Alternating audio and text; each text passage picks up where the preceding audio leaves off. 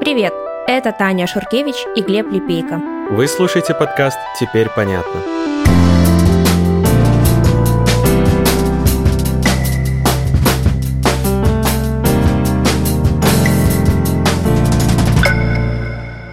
Девятнадцатого сентября Азербайджан объявил, что начинает антитеррористические мероприятия на территории Нагорного Карабаха, или по-армянски Арцаха. Это, по сути, анклав. Территория с большим армянским населением, полностью окруженная Азербайджаном. Но это не часть Армении. Международные организации признают его частью Азербайджана, хотя де-факто он управлялся Нагорно-Карабахской республикой, которая управлялась Арменией. Цель этих антитеррористических мероприятий – это в первую очередь разоружить и вывести вооруженные силы Армении с территорий и восстановить конституционный строй Азербайджана. Также напавшая страна выставила требование распустить все государственные структуры, которые фактически контролирует Армения. В Ереване ответили просто. У Республики Армения нет армии в Нагорном Карабахе. Правда это или нет вопрос, но вообще есть основания считать, что все-таки какие-то солдаты там есть. Начались столкновения по всей линии соприкосновения Нагорно-Карабахской республики и Азербайджана.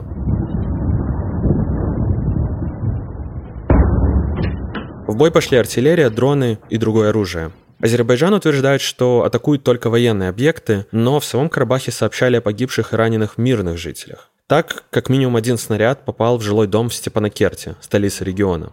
Азербайджан также сказал, что запустил гуманитарные коридоры для эвакуации людей.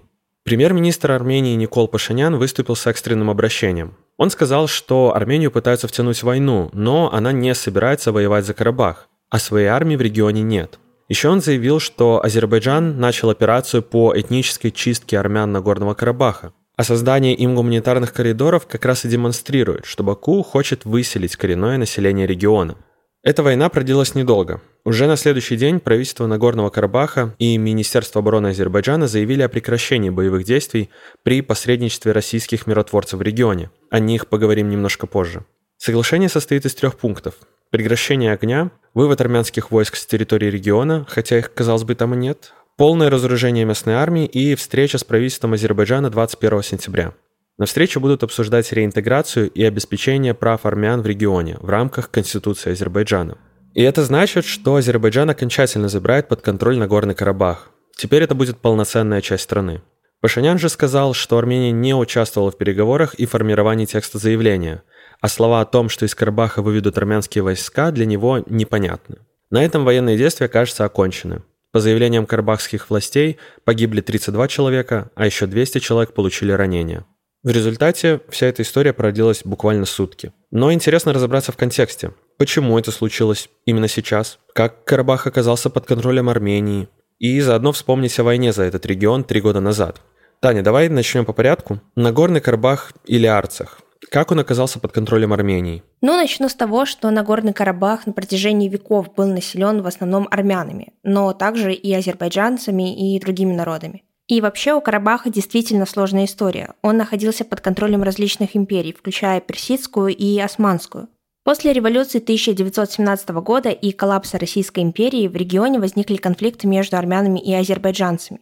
1920 году, когда зарождался Советский Союз, его власти решили включить Нагорный Карабах в состав Азербайджанской ССР как автономную область, даже несмотря на то, что большинство населения составляли армяне. Но в конце 80-х годов в Нагорном Карабахе армянское население захотело присоединиться к Армении.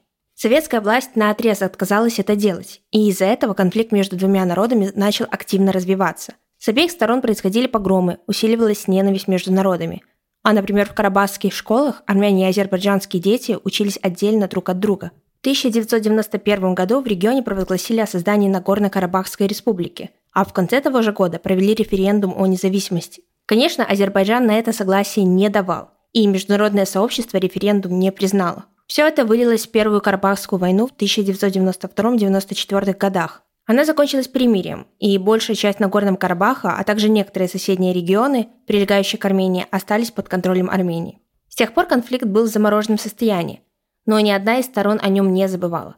Главным событием с тех пор стала шестинедельная война осенью 2020 года. Азербайджан к тому времени стал намного сильнее в военном плане и вернул себе контроль над территориями вокруг Нагорного Карабаха и частью самого региона.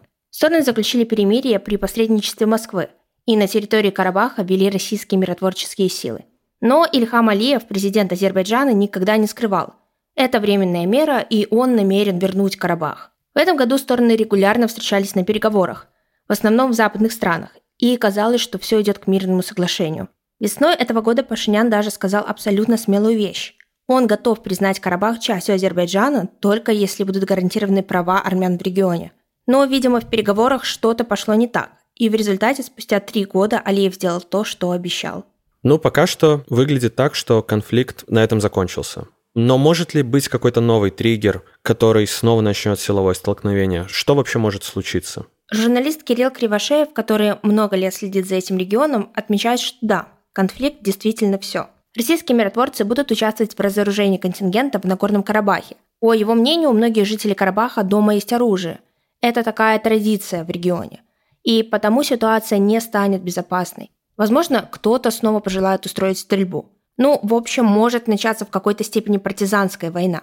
Журналист также считает, что это никак не поможет изменить судьбу региона. Но он не отрицает возможность того, что что-то подобное может случиться. Давай послушаем, что он об этом говорит. Российским миротворцам придется не просто разоружить войска, но и, получается, разоружать мирное население, то есть ходить по домам и устраивать обыски. Это крайне неприятное занятие, уж точно не ведет к повышению имиджа России, который и так сейчас очень слаб. Окей, но стоит ли ожидать, что Азербайджан и Армения теперь подпишут мирное соглашение? Остались ли еще невыполненные условия какие-то? Кривошеев говорит, что главным затыком в мирном соглашении было то, будут ли там прописаны права населения Карабаха армянского происхождения. На этом настаивал Пашинян, как мы уже сказали, а вот власти Азербайджана, наоборот, очень этого не хотели и говорили, что это их граждане – ну и вот как это объясняет сам журналист. Этого пункта в мирном договоре точно не будет, потому что говорят, что готовится встреча 21 сентября в Евлахе. Евлах – это территория Азербайджана, в смысле всегда контролировавшаяся Азербайджаном. Посмотрите на карте, это город на востоке страны, в общем-то, недалеко от Карабаха. Туда приедут э, карабахские сепаратисты, ну просто власти непризнанной республики Арцах. И они будут э, разговаривать с представителями Азербайджана о своем будущем. Очевидно, что уже с более слабых позиций, потому что их приглашали на такую встречу до этих столкновений. По мнению Кривошеева, Азербайджан всегда дает понять, если вы не идете на соглашение добровольно, то придется воевать. А идти на это добровольно для Армении – это то же самое, что отрезать себе руку. Мне интересно немножко про Турцию сказать, потому что она прямой союзник Азербайджана и помогала ему в войне в 2020 году. С Арменией у нее никогда не было хороших отношений, и Турция до сих пор не признает геноцид армян, который совершила чуть больше ста лет назад. Пойдет ли теперь Турция на потепление отношений с Арменией? Кажется, главным условием для Турции было то, чтобы Армения и Азербайджан помирились. И вот теперь это потенциально может произойти. Да, вероятнее всего так все и случится. По мнению Кривошеева, следующим острым вопросом станет Зангизурский коридор. Это территория на юге Армении на границе с Ираном, которая соединяет основную территорию Азербайджана с его анклавом на западе.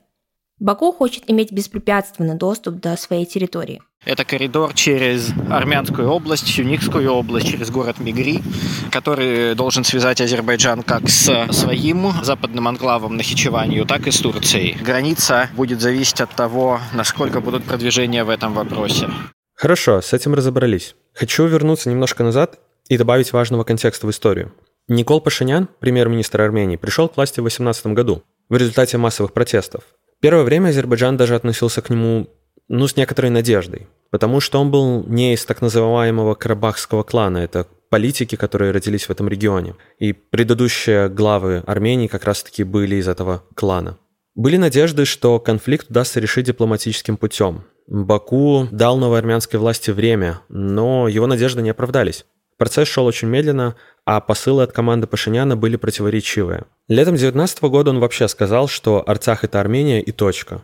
А весной 20-го новый президент Карабахской республики провел инаугурацию не в Степанакерте, столице региона, а в Шуше, а это очень важный для азербайджанцев город.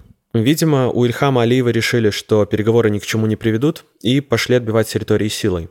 Летом 2020 года После очередного обострения на границе в Баку прошел огромный митинг, а протестующие даже ворвались в здание парламента. То есть на тот момент главным вопросом для жителей авторитарной страны были не нарушение их прав или, например, коррупция, а они хотели мести и возвращения земель, которые считали своими. И Алиф на этой войне выиграл много политических очков. После событий этой недели, думаю, он еще долго будет довольствоваться высокими рейтингами как человек, который вернул народу его исторические земли. Карабах является исторической, исконной азербайджанской землей. Так что Карабах – это Азербайджан. И восклицательный знак. Таня, а можешь прояснить, что все эти три года на территории Карабаха делали российские миротворцы? Вообще, зачем они там были нужны? О вмешательстве России как союзника просил сам Никол Пашинян – но важно понимать, что России невыгодно портить отношения с Азербайджаном. Я объясню почему.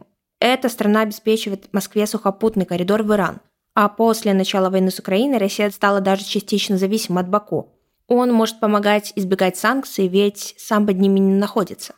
В итоге по соглашению о перемирии договорились, что миротворцы будут на территории Карабаха в течение пяти лет, но их нахождение можно будет продлить. При этом страны могли заранее потребовать выход миротворцев, ну, при желании.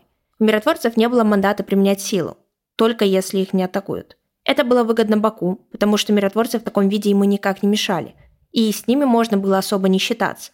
Показательным стало то, что Азербайджан предупредил Россию о начале боевых действий на этой неделе, за несколько минут до первых обстрелов.